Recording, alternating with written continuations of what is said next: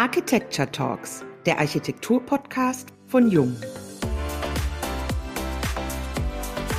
Es geht darum, Orte anzubieten, Räume anzubieten, die der Gemeinschaft dienen.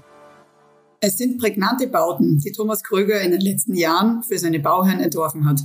Manchmal Um- oder Ausbauten, oft Neubauten, aber immer komplett, von der Fassade zum Innenraum. Keine Frage, er beherrscht die Klaviatur von Kontext, Atmosphäre und Materialeinsatz, Schärfe und Unschärfe. Doch sind die Entscheidungen in solchen Projekten von individuellen Interessen getrieben. Was wäre, wenn man den Maßstab von Gebäude zum Quartier wechselt und über einen Common Ground nachdenkt, in dem es gar keinen privaten Raum mehr geben wird? Ein Stück Stadt, in dem alles öffentlich begehbar ist und nur die Fußabdrücke der Häuser privat sind.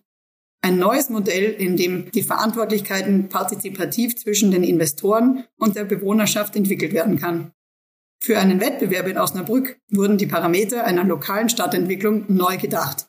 Was ein Modell für die Stadt der Zukunft sein kann, darüber sprechen wir, Katharina Beatrice Wager und Uwe Bresan, heute gemeinsam mit Thomas Kröger in unserem Podcast. Thomas Kröger gründete sein Büro 2001 in Berlin im Anschluss an die Mitarbeit bei Norman Foster in London und Max Dudler in Berlin. Seither arbeiten er und sein Team mit Bauherren im In- und Ausland.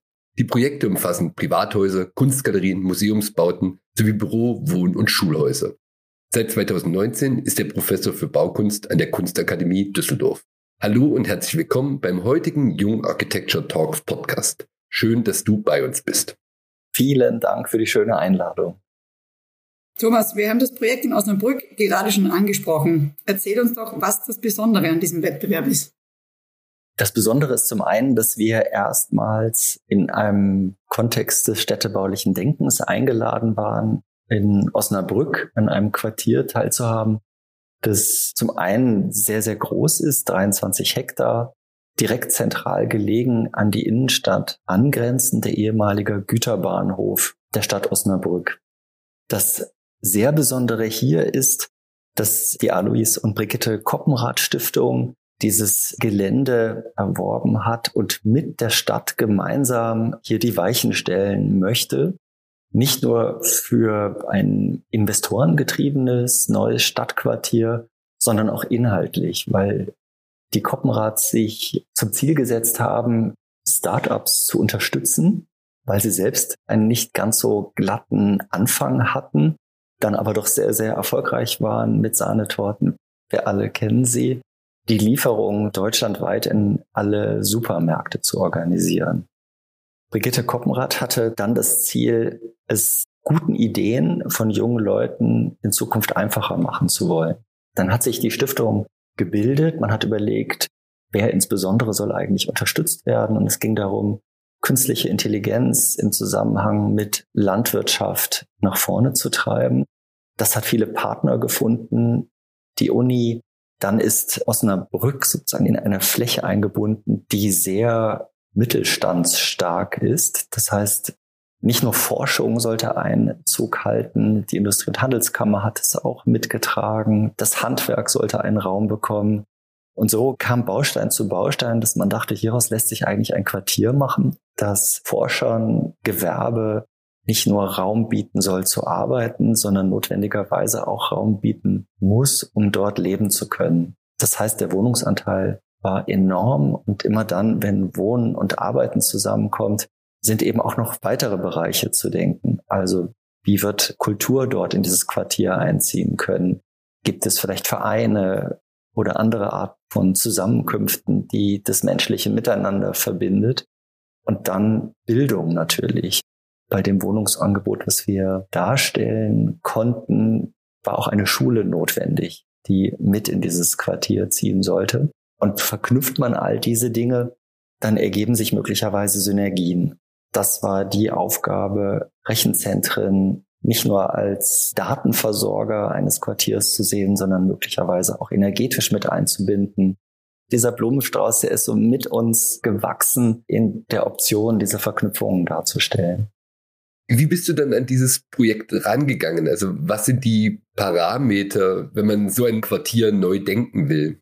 Also das Erste, was wir gemacht haben, ist natürlich, dass wir uns gute Partner gesucht haben, Und wir haben uns mit dem Büro Leudel zusammengetan, Martin Schmitz, mit dem wir schon mehrere Wettbewerbe gemacht haben und einfach wissen, dass wir dort so eine kleine Denkfabrik werden können. Und wen wir noch dazu genommen haben, ist Transolar mit Matthias Rammig, weil wir einfach natürlich ein nachhaltiges Stadtquartier entwickeln wollten, das ganzheitlich gedacht ist. Und dafür brauchen wir natürlich Klima- oder Energieingenieure. Und so saßen wir zu zehnt und haben einfach Bälle hin und her gespielt und die Randbedingungen erstmal analysiert. Und dieses Quartier ist fast eine Insellage mit nur zwei Zugängen.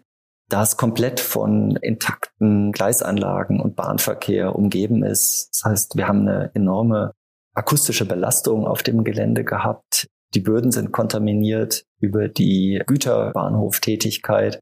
Und so mussten wir einfach Strategien finden, erstmal grundlegend aufzuräumen und zu gucken, wie gehen wir mit der akustischen Belastung um? Was sind eigentlich Zuluftströme, die an der Stelle auch gefunden wurden? Erstaunlicherweise gibt es einen wichtigen Ostwind, der die Innenstadt von Osnabrück mit Frischluft versorgt. Den sollte man natürlich nicht verbauen.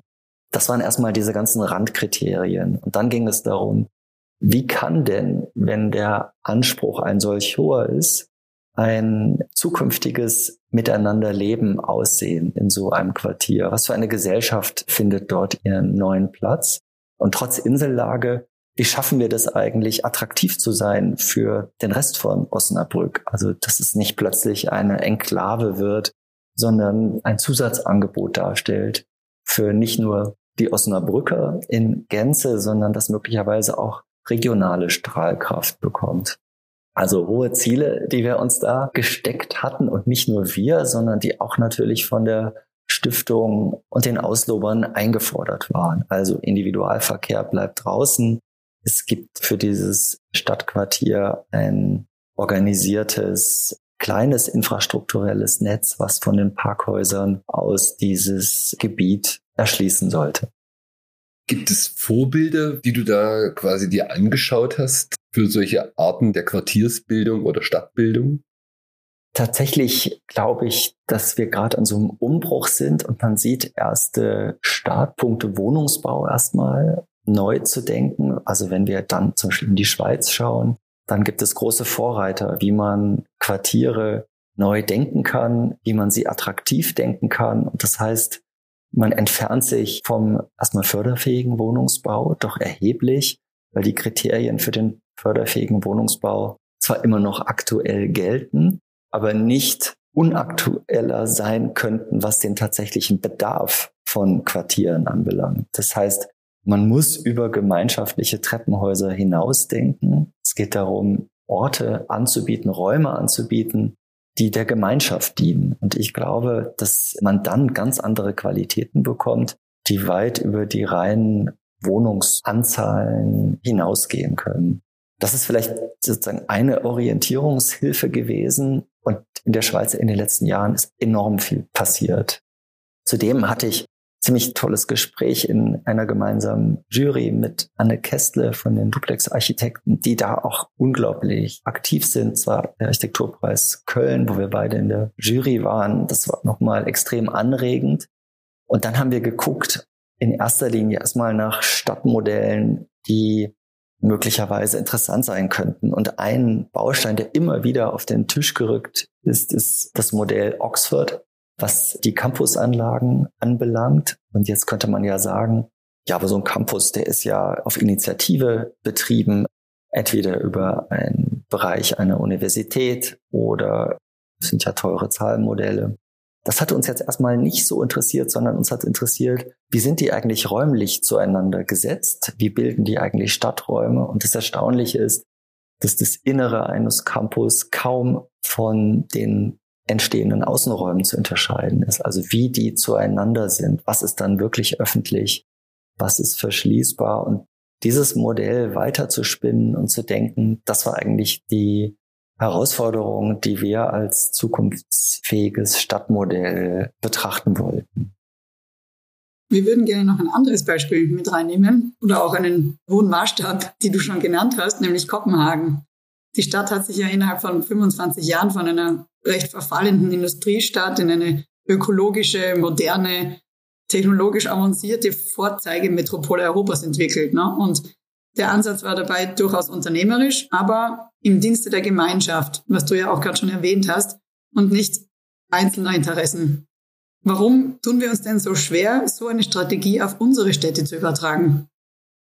Es gibt ein ziemlich gutes Buch dazu, ist von Bruce Katz und Jeremy Novak und das heißt The New Localism, How Cities Thrive in the Age of Populism. Und da wird Kopenhagen genau als das europäische Vorzeigemodell benannt, weil man in Kopenhagen recht früh, nämlich schon vor 25 Jahren, einen anderen Weg gegangen ist. Man hat nicht sein Tafelsilber verschabelt und privatisiert, sondern man ist selbst als Unternehmen aufgetreten, dann ein städtisches Unternehmen gegründet, das die Verantwortlichkeit übernommen hat, sowohl für Wohnungsbau, und zwar auch diversen Wohnungsbau zu betreiben. Und dieses privatwirtschaftliche Unternehmen, das die Stadt selbst geführt hat, hat sich um den öffentlichen Besitz, Boden, Wohnungsbau gekümmert und als zentrales Element einer inklusiven und innovativen Stadtpolitik betrachtet. Und ich glaube, wenn die Stadt als Institution das erkennt, dass wir hier ein partizipatives, wirklich demokratisches Modell aktivieren können, dann geht es danach, glaube ich, fast selbstständig, wie man Stadt entwickeln möchte. Aber diesen Schritt, also diesen Mut auch zu haben, das zu übernehmen und zu organisieren, der muss gemacht sein. Und wir hatten die Hoffnung, dass eben mit der Stiftung diese Option einfach so naheliegend ist, die Grundstücke auf den Fußabdruck der Häuser zu reduzieren und damit den ganzen Rest öffentlich zu gestalten. Ich glaube, man müsste sogar fast noch vorausschicken, schon in den 90er Jahren, wenn man jetzt an Dieter Hoffmann Axthelm denkt, in seinem Buch Die dritte Stadt, hat er im Grunde schon diese Situation des Ausverkaufs der Städte angeprangert, weil er sagt, grundsätzlich macht Stadt die Balance zwischen privaten Raum und öffentlichem Raum aus. Und wenn aber der private Raum dazu verwendet wird, eine Öffentlichkeit auszuschließen, weil er eben abschließbar ist, dann muss der öffentliche Raum umso mehr als Asylprogramm herhalten und das anbieten können. Wir haben uns dann eben insbesondere nochmal diesen Schweizer Wohnungsbau angeguckt und geschaut, wie funktioniert dort eigentlich dieses genossenschaftliche Modell? Wer kann bis wohin teilhaben? Wer ist eingeladen, teilzuhaben? Und wie versteht sich diese Gesellschaft, die daraus entsteht? Und da haben wir unglaubliches Potenzial gefunden, was wiederum über Größe und Definition und Ausgestaltung dieser unterschiedlichen öffentlichen Räume sehr präzise formuliert werden kann und angeboten werden kann. Das war eigentlich unser Anliegen. Die Sache ist jetzt auch, dass wir durch die Corona-Krise, durch die Pandemie natürlich auch merken, welche Defizite gerade wir in Deutschland in diesem Bereich haben. Was wäre also deine Empfehlung für die Innenstädte der Zukunft? Welchen Attraktor braucht es in Zukunft oder welche Parameter? Also wir erleben ja im Moment, dass die Pandemie im Grunde als Beschleuniger agiert, nämlich dass dieser merkantile Motor der Urbanisierung vorangetrieben hat als Einzelhandel, als Produktionsstandort, dass dieser Einzelhandel ziemlich stark in Bedrängnis gerät. Das heißt, die Innenstädte haben wir jetzt auch einmal verödet oder mehrfach sogar verödet erleben können, einfach über den Lockdown. Gleichwohl hat die Bevölkerung weiterhin konsumieren können. Nur, dass die Orte des Konsumierens plötzlich dezentral waren, nämlich in irgendwelchen Packstationen, die dann das ganze Gut über Lieferungen verteilt hat. Das heißt, möglicherweise etabliert sich etwas, das abweichend von diesem merkantilen Motor agiert.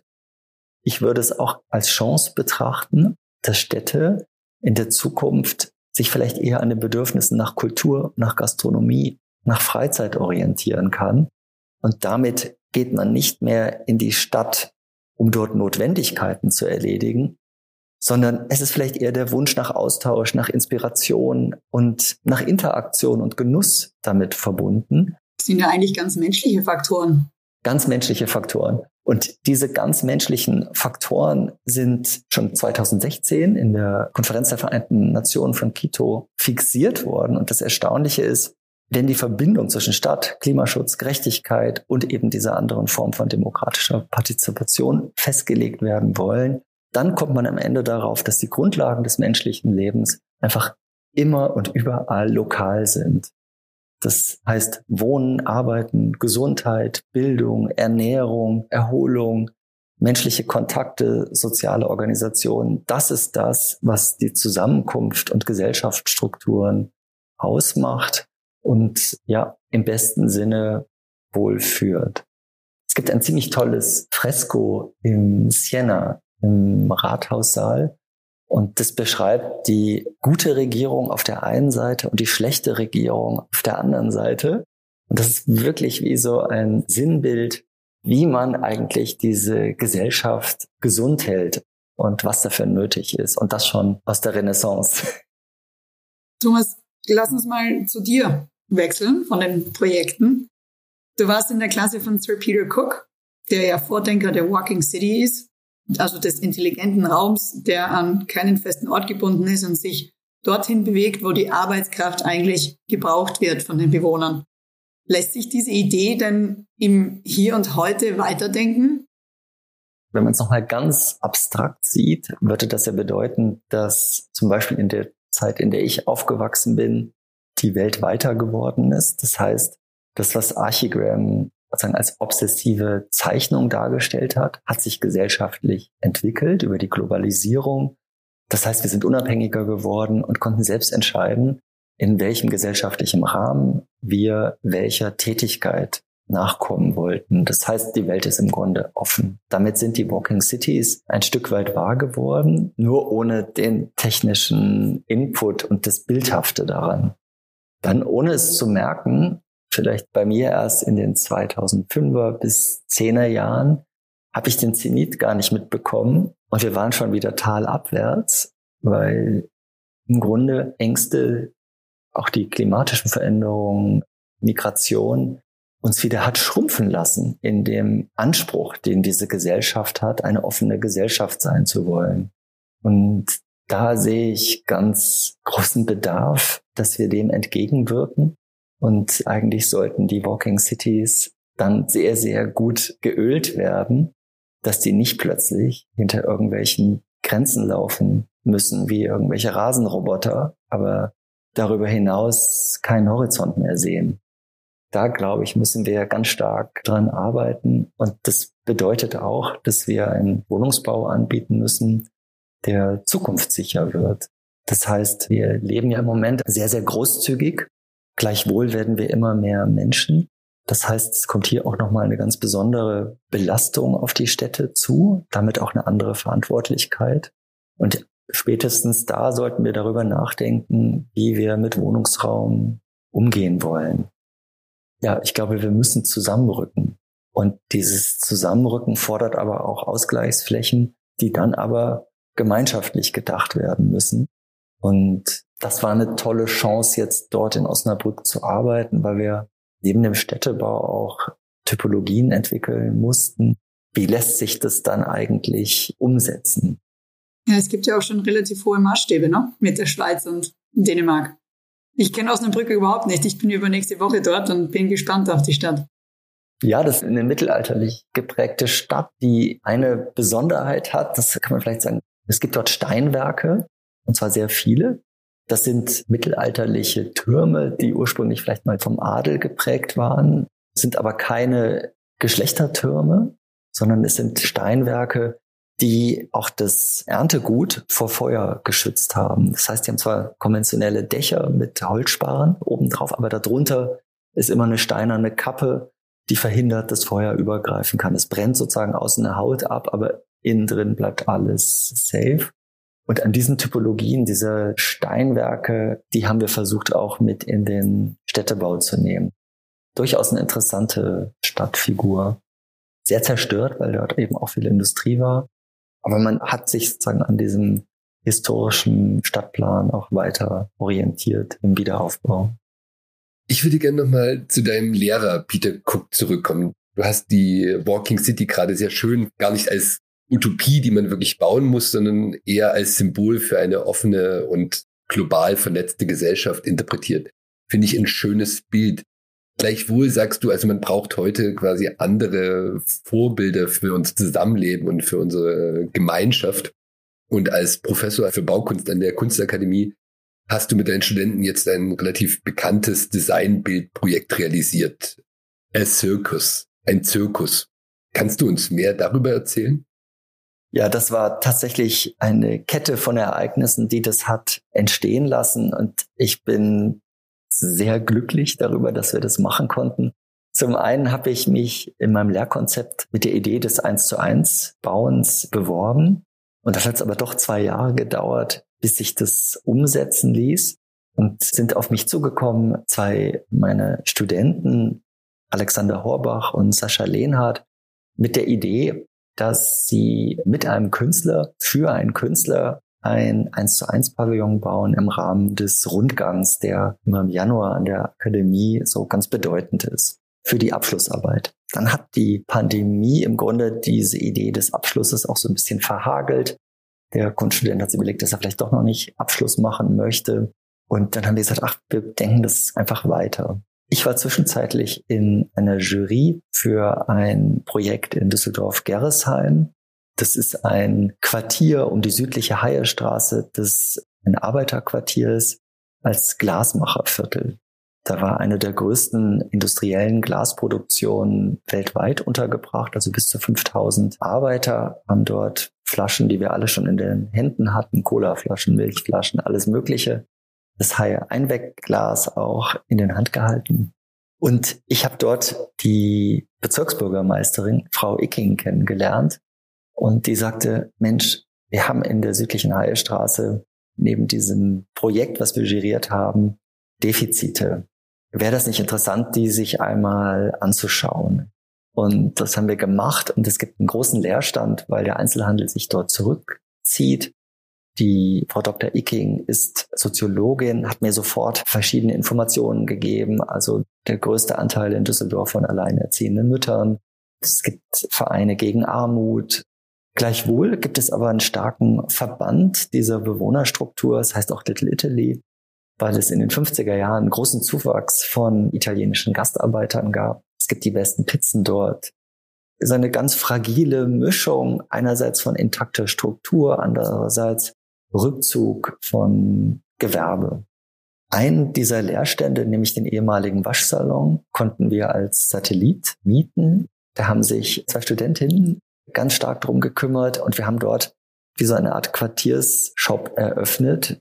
Und in Zoom-Konferenzen waren dann irgendwelche Nachbarinnen, die aus dem Hintergrund in die Kamera gewunken haben. Und es gab ein großes Interesse. Was soll denn eigentlich hier passieren? Und es war die Chance, ein Pavillon zu entwickeln, der als Placemaker für einen Monat in diese südliche Haiestraße zieht, mit der Idee, dort Veranstaltungen zu machen. Zum Beispiel Filme zu zeigen, die den öffentlichen Raum thematisieren, Konzerte zu machen, wo die Nachbarschaft eingeladen ist, dass man nicht mit städtebaulicher Theorie die Leute bombardiert, sondern einfach auch mit Zusammenkünften. Es gab Bastelnachmittage für Kinder, so dass auch generationsübergreifend wir geguckt haben, was kann man eigentlich alles anbieten. Das Stadtplanungsamt kam, um dort für einen Tag die Situation im öffentlichen Raum zu diskutieren. Frau Icking war fast jeden Abend mit dabei und hat es genutzt, sensibilisiert im Dialog mit den Anwohnern Strategien zu entwickeln. Es hat unglaublich viel Spaß gemacht. Die Studenten sind, wir waren sieben Studenten über sich hinausgewachsen, haben Projekte entwickelt für diesen öffentlichen Raum in der Haiestraße. Ein Masterplan der Veränderungen habe ich darüber gelesen. Ja, weil es gab einen ganz tollen Dialog mit Peter Ködermann von Baukultur Nordrhein-Westfalen, der gesagt hat, Mensch, das ist die Phase Null, die ihr hier macht, die wir eigentlich benannt haben als Phase Null. Der war auch mehrfach da, dort Diskussionen zu führen. Für uns war es insofern ein ganz wichtiges Projekt, weil wir festgestellt haben, wie wichtig es ist, Tuchfühlung zu haben, Bauanträge zu stellen, mit den Verwaltungen zu diskutieren, mit der Feuerwehr. Und alle waren sehr, sehr offen und unterstützend für dieses Projekt.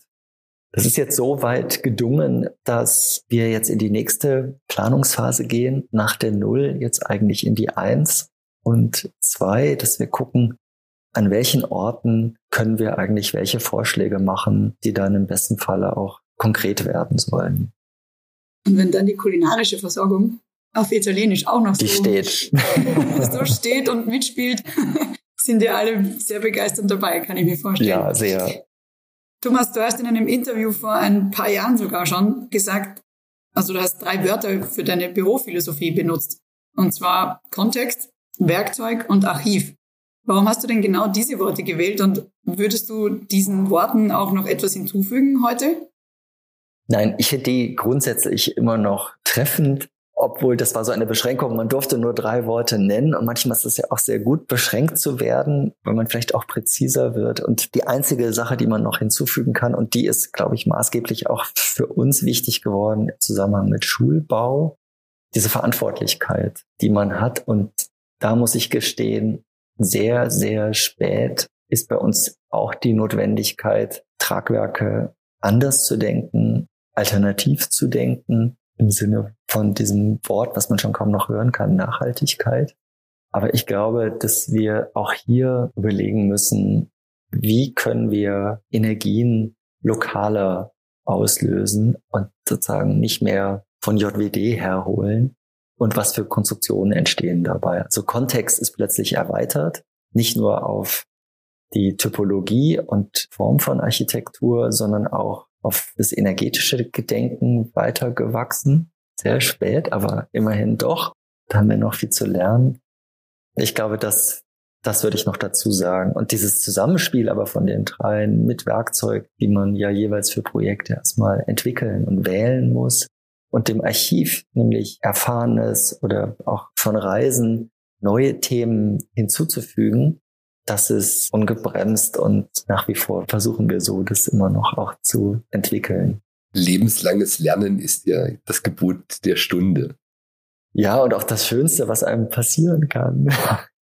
Lieber Thomas, ich habe eine letzte Frage an dich, die ein bisschen über das Thema hinausgeht.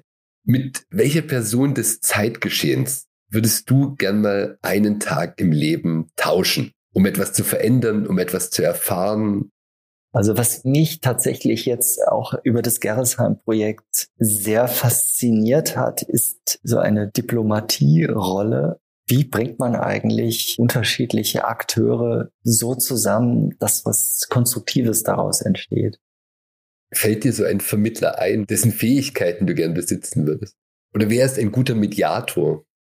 Also da ich jetzt so plötzlich auf Politik geeicht war, das ist aber nur persönlich gemeint und hat überhaupt nichts mit der Partei zu tun, aber den ich wirklich unglaublich prägend, vielleicht auch, weil ich mit ihr aufgewachsen bin, aber das Talent von Frau Merkel finde ich schon wirklich sehr beeindruckend, wie man es schaffen kann, so zurückhaltend zu agieren und gleichzeitig aber so fest die Stränge in der Hand zu halten. Ist nur ein Teil. Es gibt sicher sehr viele Defizite, sind alle breit diskutiert. Aber ich glaube, dass Besondere ist, nicht das Ego spielt die Rolle, sondern dass man immer wieder zurückgeht zu schauen, was ist eigentlich ein pragmatisch sinnvoller Ansatz, Dinge nach vorne zu bringen. Da können wir noch viel lernen und uns abgucken. Aber das würde mich sehr freuen. Und deswegen glaube ich auch, dass dieses Teamarbeiten so enorm wichtig ist. Es gibt einfach nicht mehr diese Bedingungen vielleicht für den großen Superstar und Einzelplayer und das, denke ich, ist auch hier im Büro genauso, dass wir die Dinge zusammen entwickeln als Team und die auch so diskutieren. Und so würde ich mich gerne auch in diesem Städtebau einbringen. Thomas, das war ein sehr, sehr schönes Schlusswort. Vielen Dank. Vielen Dank auch für deine Zeit und die inspirierenden Worte von dir. Und wir freuen uns auf die nächste Folge der Jung Architecture Talks, dem Architekturpodcast von Jung.